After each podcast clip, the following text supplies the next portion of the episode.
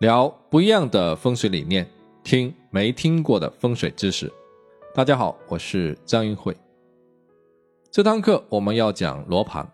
罗盘在古代也叫罗经，是中国的四大发明之一，指南针的一种应用。所以罗盘的主要功能就是指明方向。罗盘也是风水师必备的重要工具。在过去，风水师下罗盘是一个很神圣的仪式。按照老规矩，风水师一旦打开罗盘准备测量的时候，主家就应该拿出准备好的红包放在罗盘上面，以求大吉大利。当然，最重要的是，罗盘在风水的实际操作中具有定向、隔龙、消杀、纳水等等具体的作用。我们这堂课将教会大家四种罗盘的基本用法。第一，当然是定朝向，用二十四山来看房屋的坐山与朝向。第二呢是分八宫，就是在房屋的中心位置，根据八卦把空间分成四十五度的八个夹角，用来判断室内布局的吉凶。第三是在人们经常待的一些特定位置，来看这个位置所纳的气到底是旺还是衰。第四就是通过罗盘上的地支来看每个流年的吉凶。在讲这些应用之前，我们有必要了解一下罗盘的结构和基本操作的方法。市面上流行的罗盘大概有三种类型：三元盘、三合盘，还有综合盘。左边这个就是三元盘，右边这个呢就是三合盘。三元和三合是风水理气方面的两大分支。综合盘我手上暂时没有。综合盘是结合了三元盘和三合盘的一些内容，盘面会更加的复杂一些。那么，怎么区分一个罗盘到底是三元盘还是三合盘呢？一个最简单的判断技巧就是看地盘二十四山上的阴阳排列。你看，这是三元盘，它的这个二十四山的阴阳分割就非常的有规律。你看，这四个是阳的，这四个是阴的。那这边这个呢是三合盘，三合盘的二十四山同样有阴阳，红色是阳，黄色就是阴，它的排列就没有什么规律性，所以这就是三合盘。另外呢，三元盘的二四四三只有一层，叫地盘正针，而三合盘呢有三层二四四三，分别是地盘正针、人盘中针、天盘分针。三合盘的地盘正针是以地磁来定南北向的，它的作用主要是立向和格龙；人盘中针呢是以北极星来定方向的，它的主要功能是消杀；天盘分针是以太阳的影子，也就是日晷来定向的。它的主要功能是纳水。那我们到底选哪一个罗盘呢？我认为初学者最好是从简单的三元盘开始入手。罗盘的尺寸呢也有很多啊，有像这个是六寸的啊，这两个是七寸的，还有这个是九寸的盘。那么尺寸越小呢，携带就越方便；尺寸越大呢，这个盘面的信息就越丰富。那我个人用的比较多的是七寸和九寸的。一般情况下，选七寸的就够了，带着方便，盘面的信息也够用了。现在我们就以三元盘为例，给大家介绍一下罗盘的结构。外面的方形叫外盘，里面的圆形呢叫内盘。天圆地方，外盘不动是一个根基，而内盘呢是可以转动的。中间这个小圆形的东西叫天池，天池里面就装着带磁性的指针。指针的一端是尖的，永远指向南方；另一端呢，像两个牛角形的结构啊，永远指向北方。这两根十字交叉的鱼线就是所谓的天心十道，可以帮助我们更加精准的判断测到的方位。另外呢，罗盘上一般都附带一个水平仪，风水师用的专业罗盘大致都长这个样子。当然，还有一种造型不太一样的罗盘，只有内盘没有外盘，当然也就没有鱼线和水平仪了。这种罗盘其实操作起来非常的不方便，不建议大家使用。虽然罗盘的整体的样子都差不多，但是内盘的盘面设计却各有千秋，每一圈或者说每一层的内容都不一样，少的有几层，多的有五六十层。一看到这么多的内容，各位是不是感到压力山大呢？啊，其实不用担心，我们暂时只要了解罗盘八卦的八个方位。还有二十四山的二十四个方向就可以了。我们先来看八卦，罗盘最初的八根分割线就是八卦的分界线。但是请大家注意，第一圈画的都是先天八卦图，不同于我们经常用的后天八卦图，这里要记得区分。所以呢，还是要按照后天八卦的分布来做一个转换。南边是离卦，北边是坎卦，东边是震卦，西边是兑卦，东南方是巽卦，西北方是乾卦，西南方是坤卦，东北方是艮卦。然后我们在罗盘上会看到，每一个八卦又被分成了三份，每份各占十五度的夹角，这样就有了三八二十四个格子，也叫二十四山。不管是三合盘、三元盘还是综合盘。这个地盘正正的二十四山是必不可少的。那么这二十四个格子里面各自都装了什么东西呢？前面学到的基础知识终于用上了。首先里面有十二地支，然后有八个天干，外加四个卦象。你看子、丑、寅、卯、辰、巳、午、未、申、酉、戌、亥，十二地支全都齐全了。甲、乙、丙、丁、庚。辛壬癸，因为戊己土处在中央，所以十个天干上了八个，然后四个偏角刚好对应的是后天八卦的四个卦象：巽、坤、乾、艮，这就组成了整个二十四山。可以毫不夸张的说，在罗盘的所有层数中，二十四山是使用频率最高的一层，因为十五度的夹角不大不小，刚好适用。有了二十四个代号之后呢，描述起来也非常方便。最后，我们看一下罗盘最外面的一圈，这一圈就是周天三百六十度，这是正南方午所对应的是一百八十度的位置，正北方子所对应的是零度的位置，这就是所谓的子午相。卯字对应的是东边的九十度，酉字对应的是西边的二百七十度。周天三百六十度不仅让我们更清楚了东西南北的对应关系。还可以把卦位或者二十四山转换成度数，就能够很方便的跟那些不懂罗盘的人进行交流了。好，搞清楚这三层关系就已经足够我们现在使用了，其他层的内容都先不用去管它，以后再说。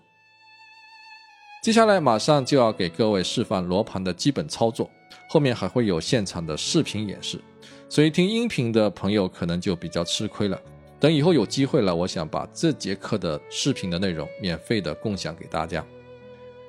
好，当你进入一个空间，先要搞清楚哪里需要下罗盘，哪里不需要下罗盘。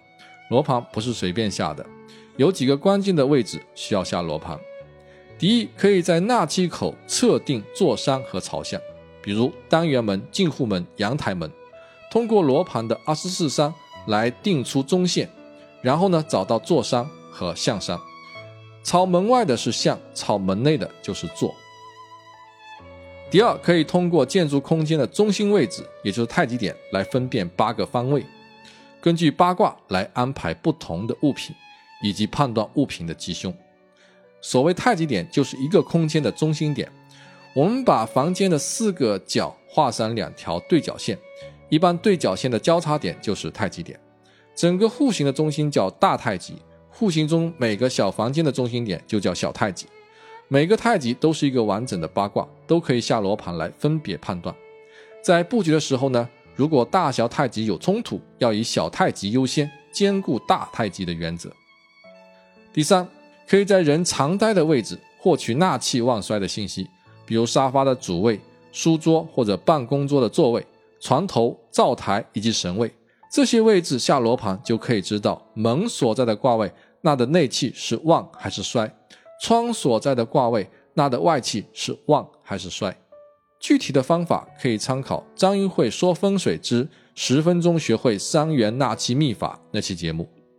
我把原则再重复一遍：在沙发主位、座位、床头、灶台以及神位下罗盘，所看到的门和窗，除在罗盘的离卦、兑卦。乾卦、艮卦的都是纳旺气为吉，门窗处在罗盘坎卦、震卦、巽卦、坤卦位的都是纳衰气为凶。如果门窗同时横跨两个卦位的话，那就是纳杂气。这个原则在公元二零四三年之前都是有效的。另外，为了感谢学员们对本课程的支持。我把十分钟学会三元纳气秘法那期节目中没有透露的另外一个秘诀，以字幕的形式传给大家。在使用罗盘的时候呢，还要注意两个细节。第一，在使用罗盘时呢，要尽量保持盘面的水平和稳定，不要倾斜。盘面倾斜可能会让指针卡住，导致指向错误。你看怎么转都是一个方向。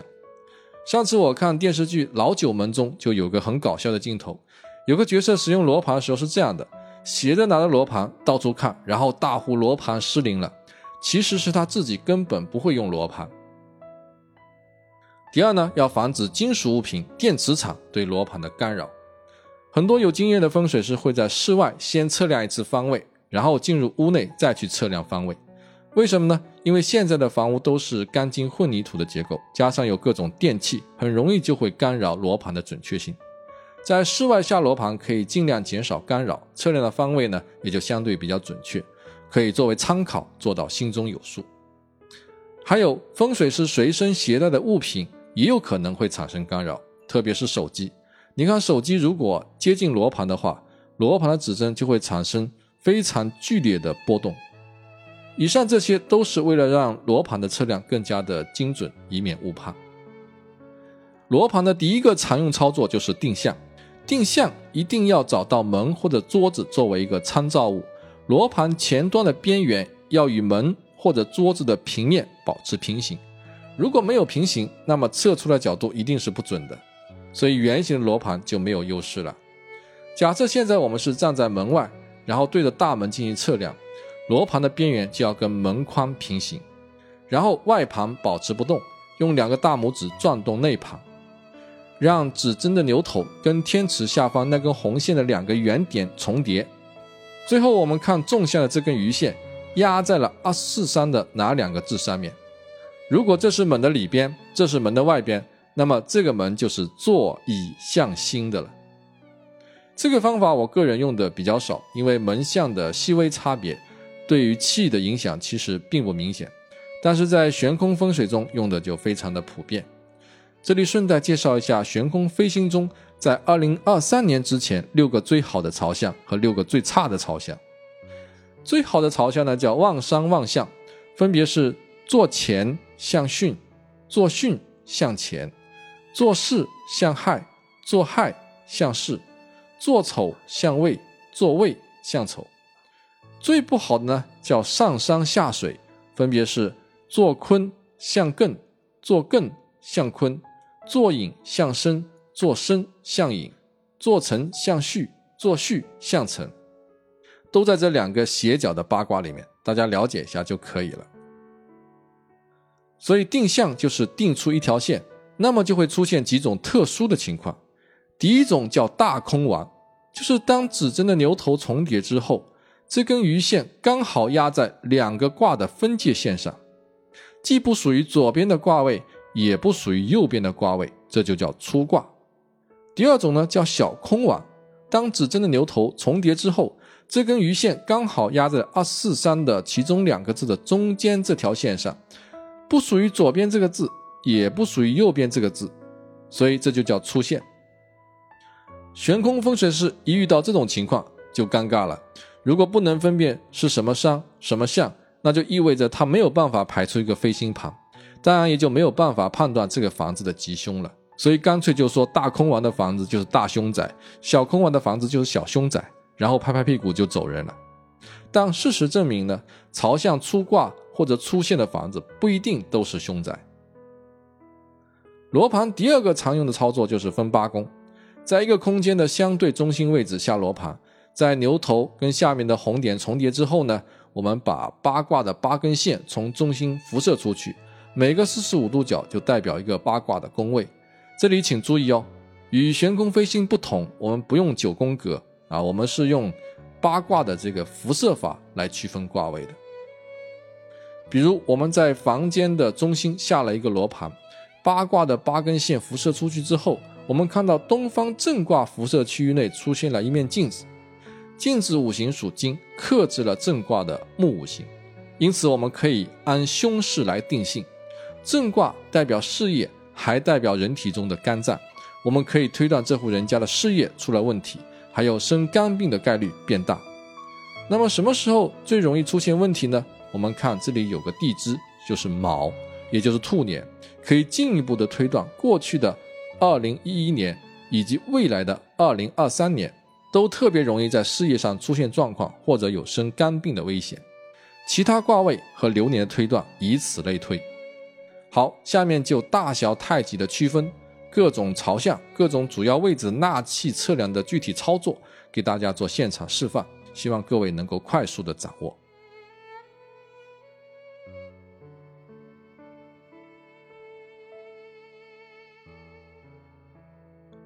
先找大太极点，怎么寻找整个房间的太极点呢？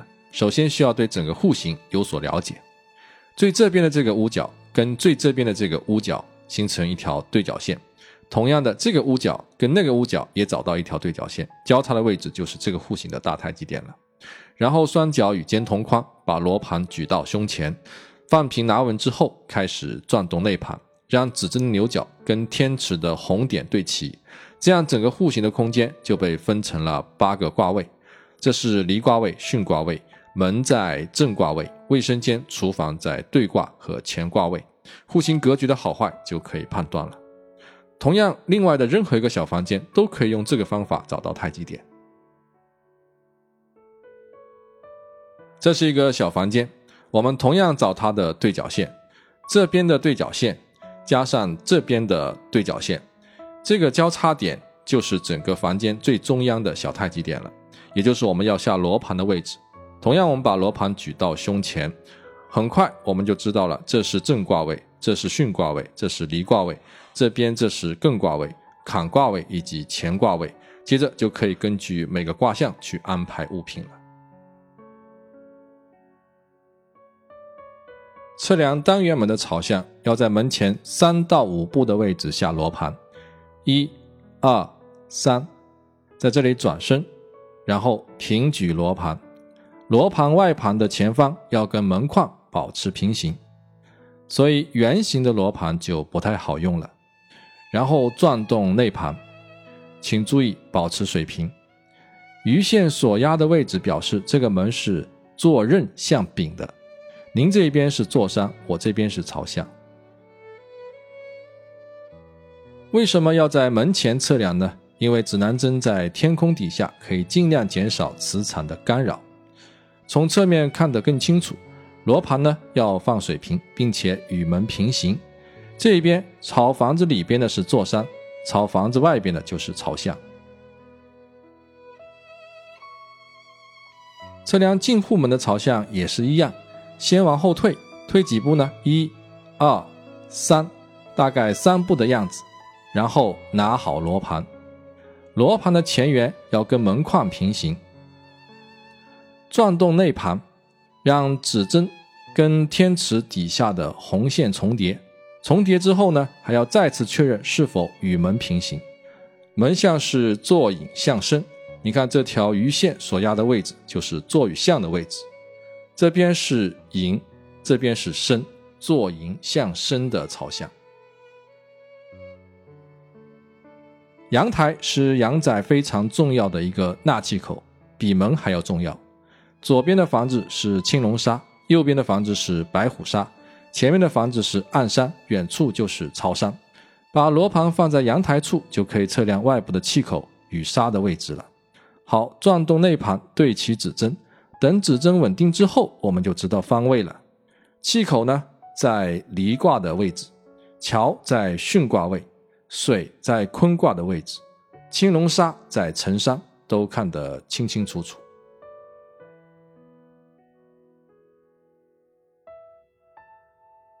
这是沙发的主位，我们要站在沙发的主位下罗盘，这样我们就可以测量这个位置气口的方向，以及外气和内气的旺衰。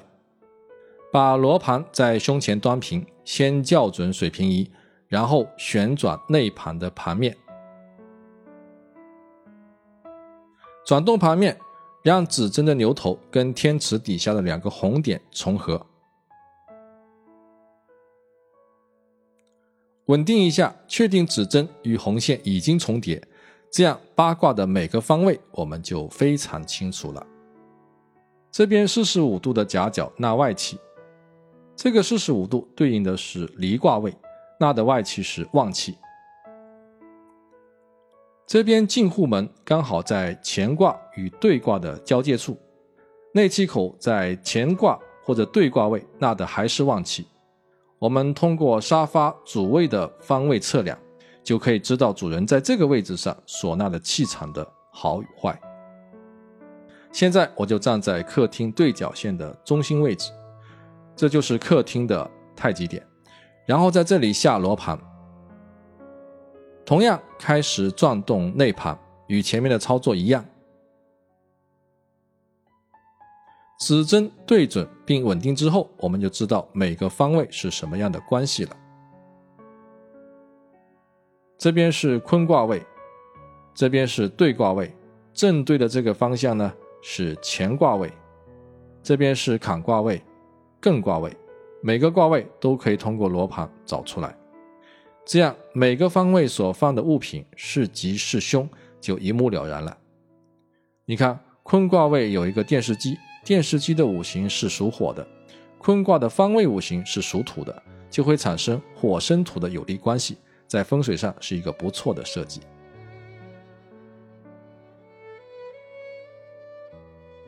这是卧室，卧室的床头也是一个非常重要的测量位置，可以作为吉凶判断的一个参考。首先，我们要测量枕头的位置，这里相当于是人的心脏头这一块非常重要的部位，在这个地方下罗盘，把罗盘端平，指针重叠之后呢，我们看它纳的是什么气？看纳的是离卦的旺气，这是外气。我们再看。内气纳的是正卦位的气，是衰气，所以吉凶参半，有好也有坏。我们再来看那边枕头的纳气的情况，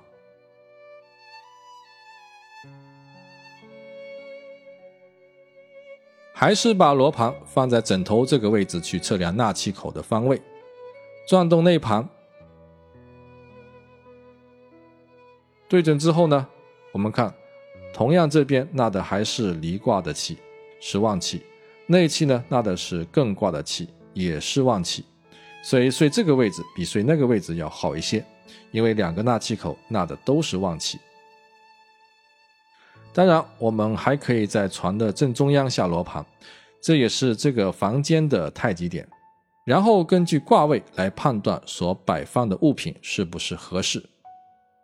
乾卦方位有一盏灯。下面有一个类似于圆形的水晶球的东西，灯对方位不利，但是水晶球对方位有帮助。这边是一个镜子，镜子在对卦位，所以也没有什么太大问题。好，这是正卦位，正卦位没有挂电视机，所以也没有太大问题。如果正卦位挂了电视机，那么就不太好了。这就是罗盘看风水的方法。煤气灶台呢，关系到一家人的健康，所以也要在这里下罗盘，对灶台的纳气进行测量。我们先把罗盘拿好，校准水平仪。那怎么测量呢？可以这样站，也可以这样站。比如选择这样站，这样可以比较清楚的看到纳气口的位置。再次调整内盘的角度，找到正确的方位。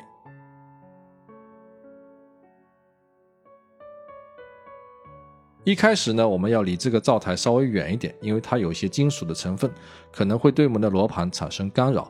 所以在指针重叠之后呢，再把它移到灶台上面来寻找纳气口，看看它纳的是什么气。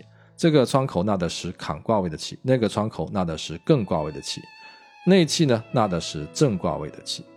显然它的纳气不算太好，纳的气比较杂，要尽量避免坎卦位的气，而要改收。更挂位的气，顺带可以看一下厨房的左右龙虎，这边是左青龙，这边是右白虎。下一节课会讲到，这叫龙过堂。这是神像，在一个人家里，神像代表主人自己，它的位置也是我们着重要考量的。那么怎么测量呢？一般我们可以顶着这个台面来测量，然后呢转动盘面。因为这个柜子是木头做的，所以我们不必担心它会对罗盘的准确性产生影响。这是一个做有相卯的朝向。同时呢，我们还可以了解神像纳气的旺衰。你看，外气纳的是东北方艮卦的旺气，内气呢纳的是南方离卦的旺气，这就是神像的看法。好，罗盘的演示就到这里，感谢各位的收听。如果需要收看视频版的完整的图解内容，您可以关注我的微信公众号“易会谈 ”，ID 是风水的拼音全拼加八八八 wx，点击微信平台下方菜单收费课程获取相关链接。如果出现支付问题，您可以把相关微课页面或二维码分享给其他好友，通过与好友的聊天界面重新打开微课页面就可以支付了，给您带来不便，敬请谅解。